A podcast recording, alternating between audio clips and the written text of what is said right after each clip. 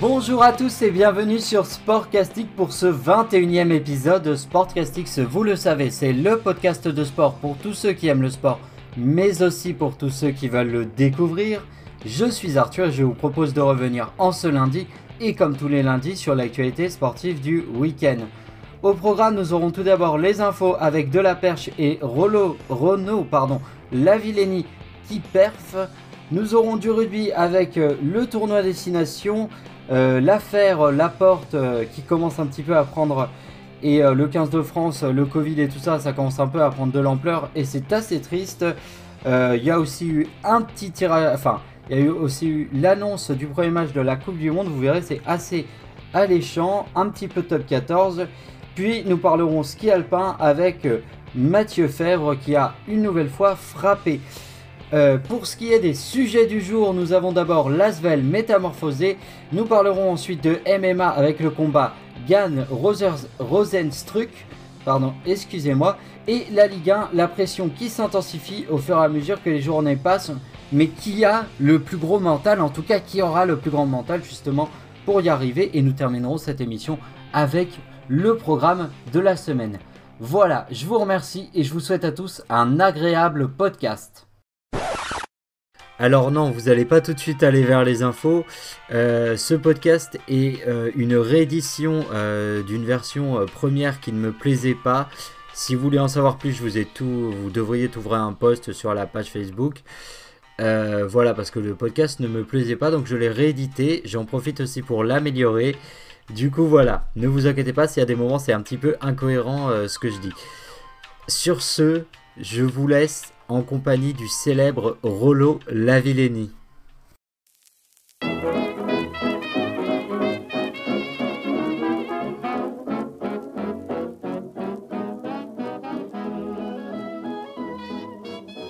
Ok, alors du coup on va débuter ces infos par une information euh, en direct de Clermont puisque Renaud Lavillenie à son All-Star euh, de perche euh, a passé une barre à 6 mètres 04. Alors qu'est-ce que ça signifie? Bah, Déjà, pour commencer, Renaud Lavillenie, il a 34 ans et il passe une barre à 6 mètres 04. Euh, une barre qui, enfin à ces hauteurs-là, en fait, clairement, il peut prétendre à une médaille aux Jeux Olympiques de Tokyo. Donc c'est vraiment une grosse, grosse perf. Il revient vraiment en forme.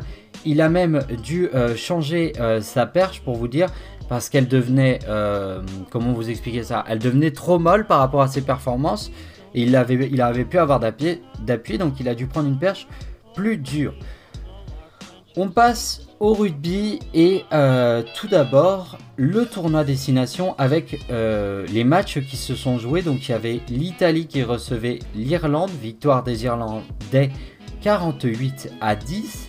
Le Pays de Galles qui recevait l'Angleterre et qui s'impose 40 à 24. Le Pays de Galles toujours en route pour le Grand Chelem. Autre info rugby, le match d'ouverture de la Coupe du Monde 2023 qui aura lieu en France comme vous le savez opposera l'équipe de France à la Nouvelle-Zélande. Je trouve que c'est une très bonne nouvelle et je trouve que c'est un, euh, que c'est un match qui donne envie de se mettre devant sa télé, ça c'est sûr. Ensuite, on reste dans le rugby, mais cette fois-ci on va du côté du championnat de France, le top 14 avec un choc entre La Rochelle qui recevait Toulouse, donc La Rochelle qui avant le match était premier et Toulouse troisième, eh bien euh, ils ont un petit peu interverti les places puisque Toulouse s'est imposé à La Rochelle 14 à 11 et qu'avec tout ça, La Rochelle n'avait plus perdu dans son stade depuis deux ans. Donc c'est une vraie perf de la part des Toulousains qui en plus reprennent évidemment la première place. Ski alpin, Mathieu Fèvre, il a du feu dans les jambes puisqu'il s'impose sur le géant de Bensko et Alexis Pinturo finit quant à lui à la troisième place. Voilà pour les infos, on va passer tout de suite au sujet du jour avec une autre équipe, une équipe de basket qu'on connaît bien ici sur Sportcastix puisqu'il s'agit de Lasvel et je crois que les Villeurbanais, eux aussi, ils ont un peu du feu dans les jambes. Allez, c'est parti.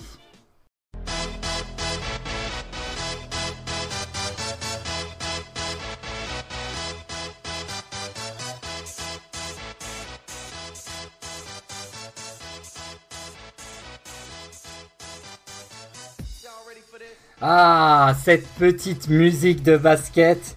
Est-ce que ça vous avait manqué? Moi perso, oui, ça fait quelques semaines qu'on n'a pas qu'on l'a plus utilisé. Je crois que ça fait 2-3 podcasts en vrai qu'on l'a plus utilisé et je l'adore personnellement. J'adore le basket, vous le savez. Si vous suivez mon podcast régulièrement, on parle beaucoup de Lasvel. Et en ce moment, comment ne pas en parler puisque Lasvel vient de s'imposer à Barcelone face à l'équipe euh, qui est, comment on pourrait dire, grande favorite pour le titre suprême, l'Euroleague. Hein, vous le savez, l'Euroleague c'est bien évidemment le titre suprême en Europe. Et euh, quelques petites infos avant qu'on parle du match. Tout d'abord, euh, pour ce qui est de la wildcard, vous le savez, la wildcard c'est ce qui permettra à Lasvel d'être un club, euh, quotidien de cette Euroleague. Et eh bien, ce serait prévu pour fin mars. Autre, autre nouvelle que j'ai apprise du coup, eh bien figurez-vous que Pau Gasol, hein, si vous connaissez le basket, euh, vous savez tout comme moi à quel point ce joueur euh, est exceptionnel. Bon là il est un petit peu en fin de carrière, mais en tout cas Pau Gasol fait son grand retour dans son club formateur, le FC Barcelone. Et Thomas Hurtel va quant à lui rejoindre l'Asvel. Malheureusement, il ne pourra jouer que la Jeep Elite puisqu'il a déjà effectué quelques matchs en Euroleague avec euh, le FC Barcelone justement. Maintenant, on va pas être ce match, hein, cette victoire 69 à 76, mais déjà le débat ça s'intitule tout simplement l'Asvel métamorphosé et justement pourquoi? La question c'est pourquoi? Comment cet Asvel euh, que j'ai vu jouer en début de saison, j'ai suivi toute la saison de cet Asvel, et euh, eh bien comment cet Asvel qui était pourtant irrégulier, euh, faillible, euh, capables de perdre des matchs qu'ils avaient en main ou complètement disparaître au quatrième quart-temps, eh bien comment cet Asvel maintenant réussit à faire cette performance? Performance, je vous le rappelle, 6 victoires consécutives, ça n'était jamais arrivé pour un club français. Et TJ Parker détient désormais un record personnel en tant qu'entraîneur, le club de Lasvel aussi. Et franchement, euh, c'est mérité parce que euh, pour vous parler un peu de ce match, Lasvel n'a pas seulement battu le FC Barcelone, Lasvel a battu le FC Barcelone sur un point euh, qui pour moi euh, est le, fait la force de cette équipe barcelonaise, c'est la défense.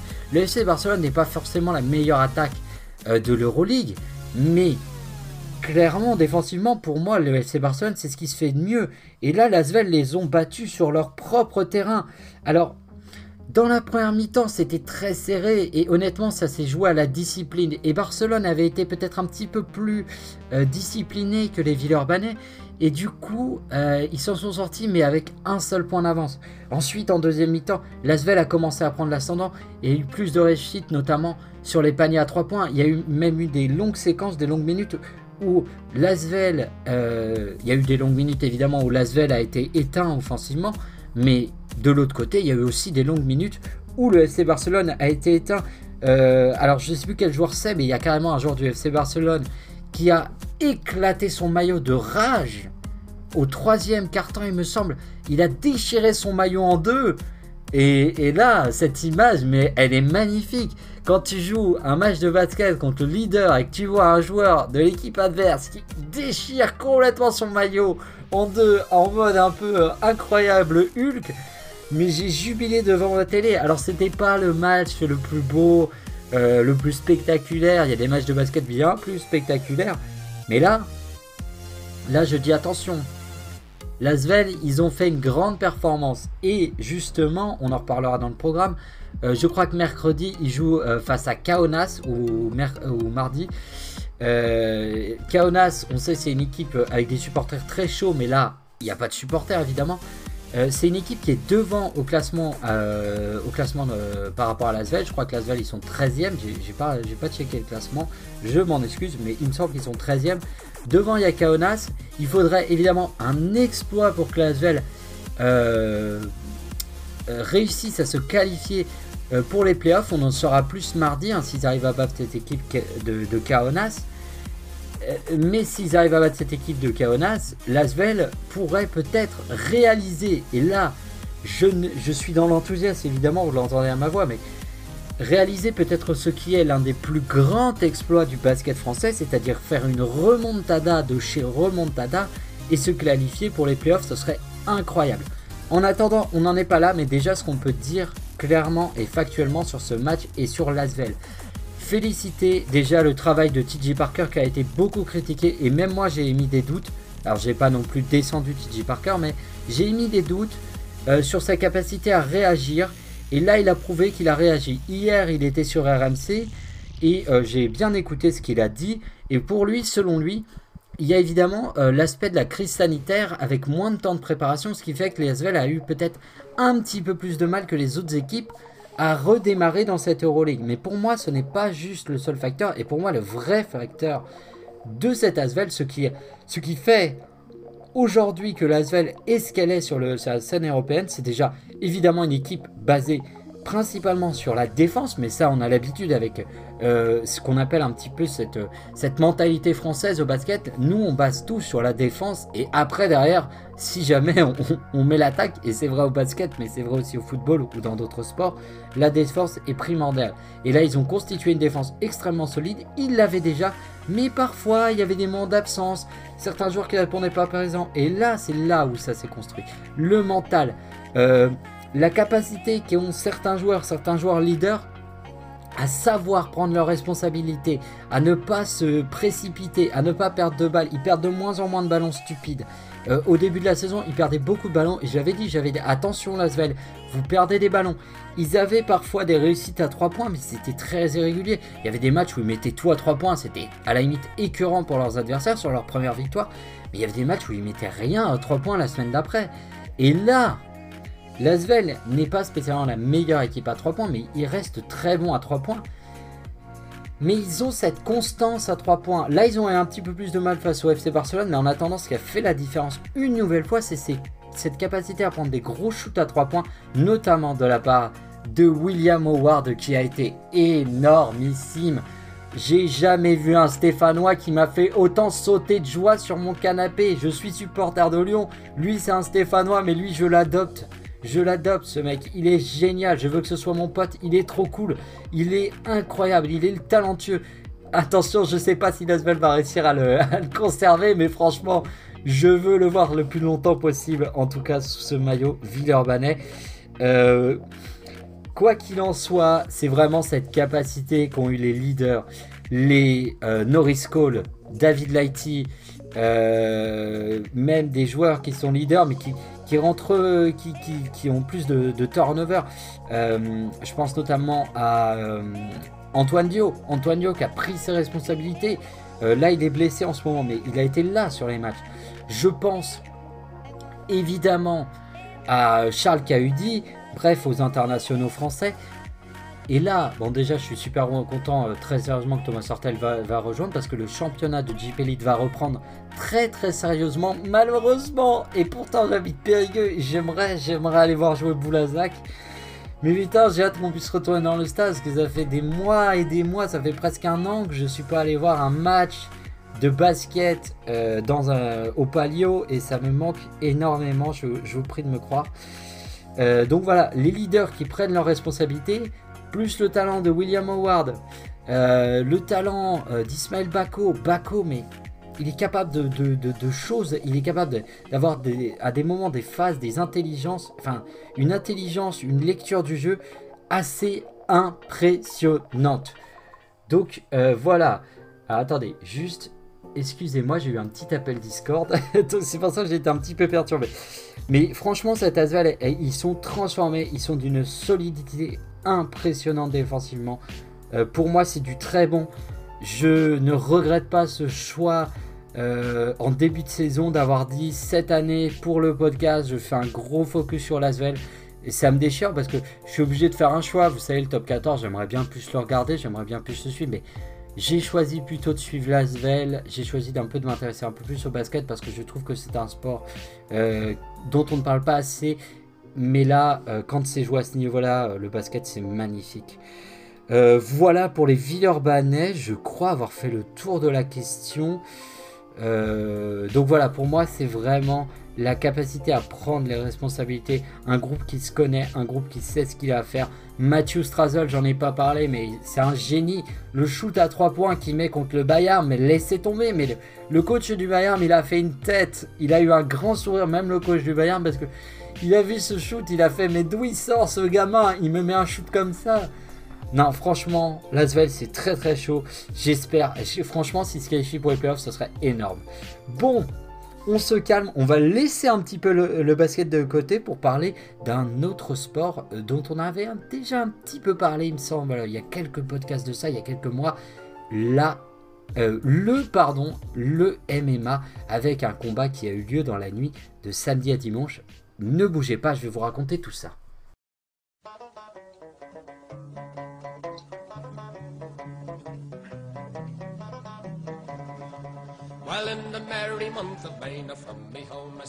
Ok, alors tout d'abord, désolé pour cette, euh, cette intro un petit, peu, un petit peu bizarre. Voilà, j'ai un peu bricolé avec les musiques que j'avais euh, sous la main. Donc j'ai un peu pris une musique au hasard j'ai un peu bricolé pour que ça fasse un petit peu intro. J'espère que ça vous plaît. Euh, donc, dans la nuit de samedi à dimanche, il y avait donc des combats de MMA sur RMC Sport. Et il y avait notamment Cyril Gann. Cyril Gann que personnellement euh, je connaissais, j'avais déjà entendu parler de lui, j'avais déjà euh, euh, écouté des interviews de lui, j'avais voilà. Globalement, la MMA c'est un sport qui m'intéresse beaucoup. Moi, j'aime beaucoup la boxe, vous le savez. Et mais pour l'instant, la MMA, même si j'avais déjà vu quelques combats par-ci par-là, des extraits ou même des combats en entier sur YouTube. Euh, pour le moment, le MMA, j'avais jamais encore eu l'occasion euh, de voir euh, comme ça une soirée MMA et de le suivre. Alors, faut quand même bien s'accrocher parce que personnellement, la soirée elle a commencé à 2h, elle a fini à 5h30. Le temps de s'endormir, il est vite 6h. Moi derrière, je me suis levé, il était 10h30, donc j'ai dormi 4h30, mais ça valait le coup. Et je vais vous expliquer pourquoi. Alors Cyril Gann, euh, déjà, pourquoi je voulais suivre le combat? Parce que Cyril Gann, comme je vous ai dit, c'est un sportif qui m'attire, qui, euh, qui euh, au niveau du au niveau du background, m'intéresse pas mal. Déjà, c'est un sportif français, donc il rentre totalement dans le cadre du podcast. Ensuite, il fait du sport de combat. je suis pas un expert en sport de combat, mais j'aime quand même assez ça. Et surtout, sa manière d'être. si vous voulez, Cyril Gann, bon, euh, comment vous expliquer euh, comment vous expliquer le personnage? Parce que euh, Cyril Gann c'est le mec tu l'entends tu écoutes sa voix tu l'entends parler tu vois pas sa tête.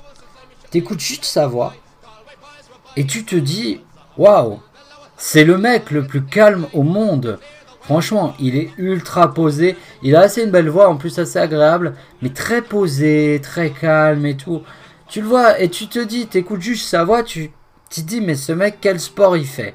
Jamais de la vie, tu dis qu'il fait du MMA. Jamais de la vie. Parce qu'au niveau de sa voix, tu dis, allez, il fait du tennis, tu vois, il a un peu ce timbre un peu, euh, un peu à la Noah, tu vois. Euh, Noah, dans les interviews, pareil, il a une voix un peu posée, comme ça, presque qui te, t'emporte et t'écoutes ce qu'il dit. Très prenante. Mais tu dis jamais, ce mec fait de la MMA. Alors, physiquement, le bonhomme, c'est quoi? Cyril Gann, c'est à peu près. Euh, alors, je vais lui donner ses, morphologie à, peu près, mais je crois que c'est 1m93, entre 1m93 et 1m97. C'est une centaine de kilos, c'est poids lourd, hein, évidemment, à ce niveau-là, c'est poids lourd. 110 euh, kilos à peu près. Euh, physiquement, c'est un, l'athlète. Je sais pas comment expliquer. C'est un athlète, c'est-à-dire que tu veux faire un, stéréotype d'un athlète, euh, de l'homme parfait, quoi, physiquement, euh, en termes de, morphotype, euh, tu, tu, tu sais pas, tu veux faire l'homme parfait, le plus puissant du monde, t'es pas loin de, pas loin de dessiner un Cyril Gann. Il est grand, il est puissant, il est fort physiquement, il est explosif, il est agile, enfin bref, ce mec est incroyable. Et face à lui, donc dans ce combat, c'était le, c'était en gros, si vous voulez, euh, euh, c'était le, prime time, quoi, le dernier combat. Et face à lui, il y avait un, donc le quatrième mondial, Rosenstruck. À ce moment-là, Cyril Gann, euh, c'est son troisième combat en MMA, donc il est septième. Mais il a l'occasion de marquer un grand coup face au quatrième, qui est donc Rosenstruck. Alors Rosenstruck, lui, physiquement, c'est plus petit. C'est moins, il y a beaucoup moins d'allonge, c'est 1m88. Mais alors, par contre, clairement, moi, par exemple, je me balade dans la rue, je croise un mec qui est physiquement comme Rosenstruck. Euh, je suis pas serein, tu vois, je maintiens pas le regard dans ses yeux, euh, je baisse la tête et je dis pardon monsieur, parce que 1m88, 110, 115 kg, des muscles, enfin des bras, mais comme mes mollets, quoi, mais même plus, deux fois mes mollets, que dis-je. Et le gars, il gagne tous ses combats par KO, et là tu, regardes ça, tu te dis, putain, franchement, Cyril, il a l'air très fort et tout, et franchement, euh, Cyril aussi euh, c'est un super euh, combattant et il est puissant, hein, franchement. Je vous dis pas que Cyril Gann, il est juste un mec, juste un combattant agile. Déjà, par rapport à son agilité, euh, là, on est au niveau poids lourd, donc vous savez, c'est un peu pareil qu'en boxe. Alors, moi, je compare plus à la boxe parce que c'est ce que je connais de mieux, mais en général, les poids lourds à la boxe, c'est rare. Enfin, ils, sont moins de mobilité. Et là, c'est un poids lourd, mais avec les, la mobilité presque d'un poids, d'un poids léger, quoi. donc, c'est assez. C'est assez impressionnant. effectivement, au niveau de. Et par rapport à Rosenstruck, euh, qui bat tous ses combats par KO, bah, il y a un peu plus de, technique. Mais Cyril quand même, il est capable de mettre, euh, d'assommer ces mecs, euh, de foutre des gros KO. Hein, aussi, ça tape très très fort. Et là, le combat débute, donc on a très peur qu'ils prennent un KO. Et en fait, pas du tout. Le combat, Gann, il l'a maîtrisé du début jusqu'à la fin. Rosenstruck n'a rien fait. Et Selgan a maîtrisé, il a gagné au point, même pas besoin de le mettre par KO. Il y a eu quand même un moment euh, où il a mis une, une belle, euh, je crois que c'est une, euh, une droite, je crois que j'ai mis une droite à un moment. Bon, un peu, elle a un peu ripé, donc elle est pas, elle est pas parfaite, mais elle était très très belle. D'ailleurs, heureusement pour Rosenstruck, parce que celle-là, elle serait passée parfaitement. il aurait eu un petit peu les yeux qui piquent. Il domine en commun techniquement, il le maintient à mi-distance pendant tout le combat. Il le met ouais, vraiment à mi-distance. Il envoie les pieds, il envoie les mains. De temps en temps, il l'amène contre le grillage. Il le bloque, il le bloque contre le grillage. Euh, il y a un moment, il a réussi à le renverser carrément. Et euh, c'est pour vous dire la puissance du type parce que l'autre en face c'est un rock. Hein. C'est un petit. Enfin, il est pas très grand, 1m88, oui, bon, ça paraît grand pour le commun des mortels, mais chez chez, dans cette catégorie-là, c'est pas, c'est pas ce qu'il y a de plus grand, 1m88. Et il arrive à le retourner et à le mettre sur le dos, il a gagné, il n'y a rien à dire. Après, c'est vrai qu'à la fin du combat, quand il est sorti, il était un petit peu déçu parce que, euh, oui, en fait, il aurait, je pense, aimé que le combat soit plus beau esthétiquement parce que Rosenstruck n'a pas fait grand chose. Et même il y a eu des moments où il s'est un petit peu énervé, mais sans plus. En tout cas, sur le plan comptable, cette victoire, c'est surtout la cinquième place au classement pour Cyril Gann. Et ça va lui permettre d'avoir des, euh, boxeurs, j'allais dire, des combattants euh, plus forts et plus hauts. Et pourquoi pas euh, aller défier et pourquoi pas en fait prendre la tête au fur et à mesure. mais euh, j'ai aimé ce combat. Tout ce que je peux dire, parce que techniquement, je suis un petit peu limité, je découvre encore un peu la MMA. Pardon, le MMA, c'est un sport qui vient d'arriver en France. Euh, moi, je crois beaucoup en ce sport. Il est spectaculaire. Ce n'est pas, une bonne fois pour toutes, ce n'est pas un sport de sauvage. Ce n'est pas un sport ultra violent. Moi, j'ai vu toute la soirée le combat. J'ai même vu les, j'ai même vu euh, toutes les catégories, les femmes aussi, je les ai vues combattre. Honnêtement, il y a des codes. Alors, oui, ça, oui, ça saigne. Oui, ça saigne. Alors là, c'était assez léger. Hein. Il y a eu quand même une petite émo... Enfin, il y a eu quand même une... Pas une hémorragie, mais une ouverture, comment on appelle ça? Oui, une combattante qui s'est ouverte euh, de manière un peu sérieuse. Il y a eu un peu de sang sur le tapis, mais globalement, pour moi, c'est un sport très codifié. Il y a beaucoup de choses qu'on n'a pas le droit de faire. Les combats sont arrêtés quand il y a des coups au niveau de la coquille, parce qu'il porte une coquille, parce que euh, ça envoie quand même les pieds euh, de manière assez sérieuse. Donc, euh, un coup de pied, bon voilà, placé à cet endroit-là, ça peut faire très très mal. Donc, il y a eu coup.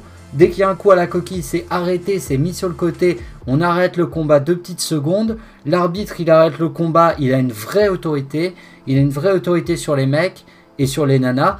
non, c'est un sport très codifié. Les gants sont certes un peu, un peu, euh, comment on pourrait dire, plus moins, épais qu'à la boxe par exemple.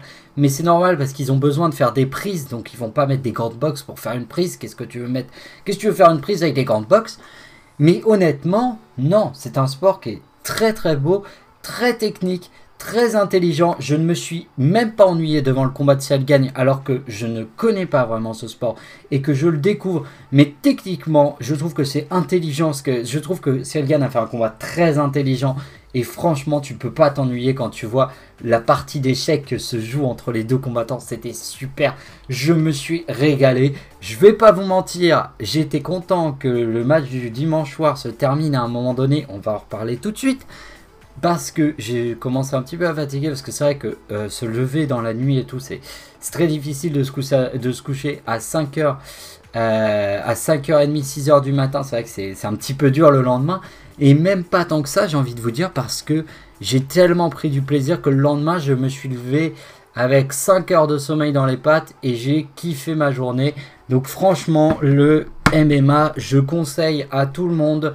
Euh, bon, peut-être, euh, oui, bon, peut-être quand même, euh, bah, un peu comme la boxe, je conseille pas aux jeunes enfants non plus, mais peut-être quand, si même des ados de 12-13 ans, pour moi, ça passe, hein, en vrai, c'est pas, c'est pas non plus, c'est pas, voilà, c'est codifié, c'est ultra cool.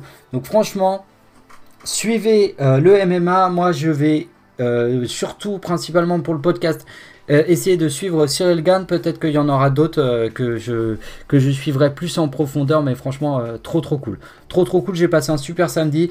D'ailleurs, en, parlant, en parlant de bons moments, et si on en passait tout de suite un mauvais avec le dimanche soir et ce Olympico, j'ai envie de dire, un petit peu, un petit peu qui tombe à l'eau, quoi. Allez, c'est parti.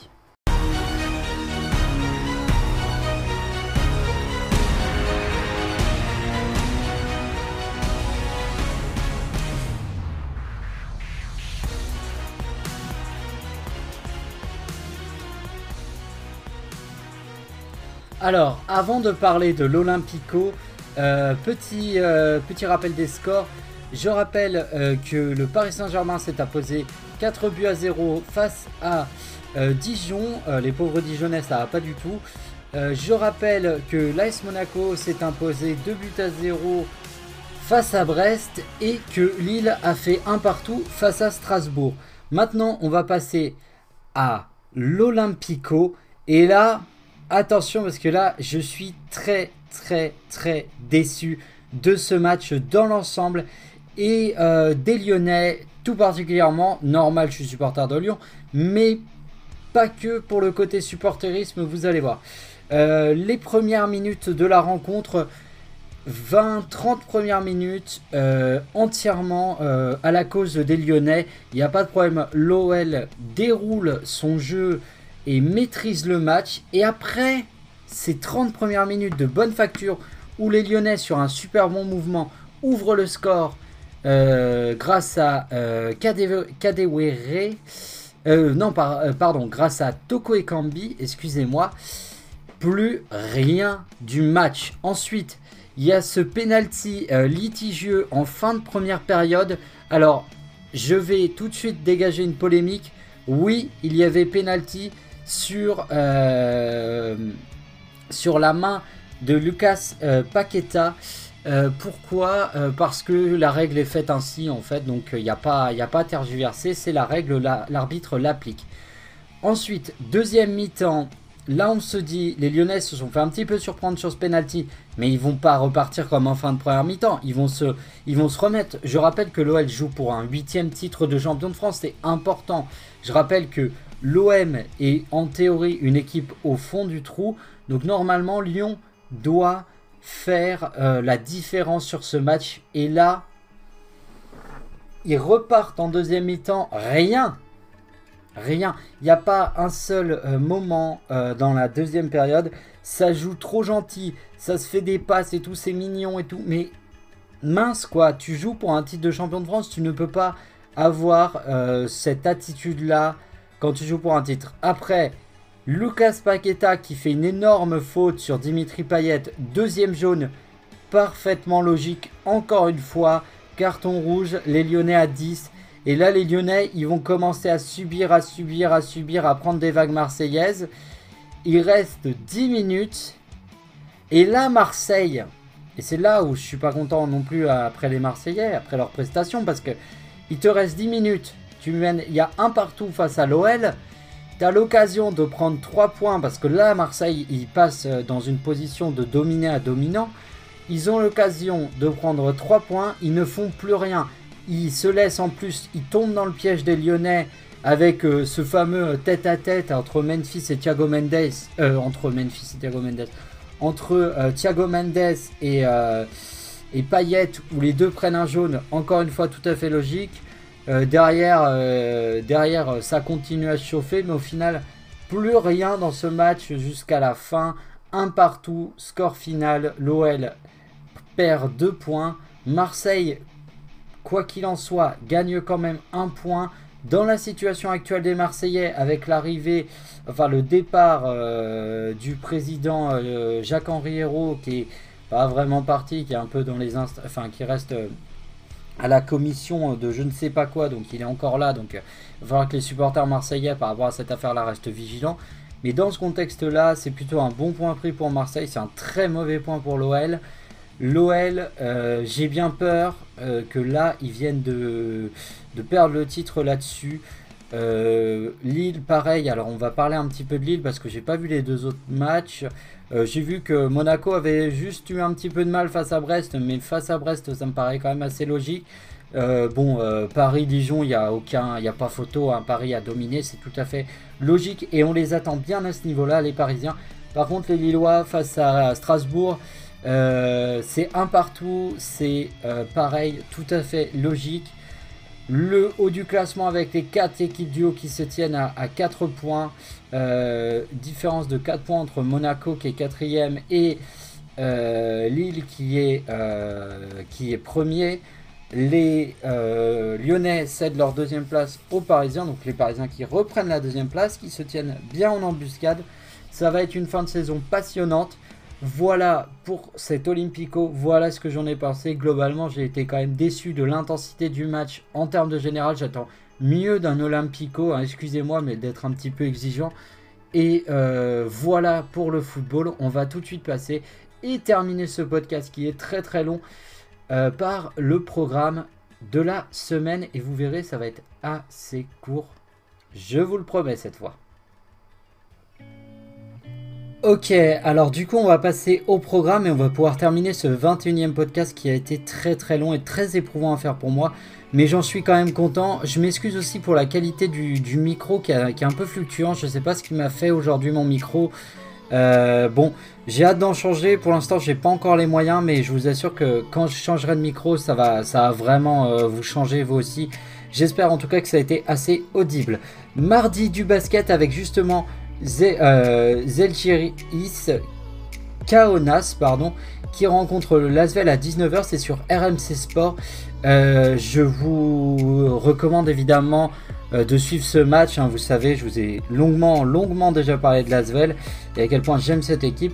Mercredi, football, l'Olympique lyonnais, donc c'est un multi-ligue c'est pour la 28e journée. Et je vous ai sélectionné deux matchs à 19h, l'OL qui reçoit Rennes et euh, Lille qui reçoit l'OM à 21h. Pourquoi? Parce que déjà euh, Lyon et Lille doivent se relancer et parce que l'OM euh, peut encore, et ça je ne l'ai pas dit juste avant mais j'y crois vraiment, doit pour moi s'accrocher pour la place en Europa League. ils peuvent encore y croire donc il faut vraiment qu'ils se, qu se bougent un petit peu le... Voilà, vous m'avez compris, les Marseillais. Jeudi, Pro D2, alors il n'y a vraiment pas grand chose cette semaine où je vous ai quand même sélectionné un match de Pro D2. Oyonnax euh, qui rencontre Perpignan, c'est tout simplement le quatrième face au deuxième et ce sera sur Canal Plus Sport. Vendredi, encore du basket, cette fois-ci c'est Lasvel qui reçoit et ce n'est nul autre que le Fenerbahce, une équipe bien, enfin un petit peu mieux classée que Lasvel, donc euh, vraiment n'hésitez pas, là aussi c'est vendredi soir. Et c'est à 20h45 sur RMC Sport. Le samedi, rugby top 14. Toulon qui reçoit à 21h05 le Racing. donc le sixième contre le troisième de mémoire, il me semble. Donc c'est sur Canal et c'est aussi un match à suivre, surtout si vous aimez le rugby. Le dimanche, alors là dimanche, euh, je vais pouvoir un petit peu souffler, ça va être un week-end assez en off, là ça va être un week-end ultra chargé, de toute façon la longueur du podcast vous le prouve bien. Normalement euh, le week-end prochain ça devrait être plus calme, ça va me permettre de souffler, mais au moins le dimanche vous avez Paris-Nice 12h. Euh, Pourquoi suivre Paris-Nice? Déjà vous ne pourrez pas spécialement le suivre sur la télé à moins que vous ayez Eurovision. mais voilà, sinon vous pouvez le suivre à la radio. Alors c'est très, c'est très spécial de suivre un événement sportif à la radio. Moi perso j'aime bien, vous pouvez faire autre chose en même temps, c'est assez cool. Euh, c'est une autre émotion, c'est une autre manière de suivre un événement sportif. Mais Paris-Nice c'est une course importante parce que c'est la première euh, course à étapes euh, sur le continent européen et en fait ça lance un petit peu la saison du cyclisme en général quand il y a Paris-Nice.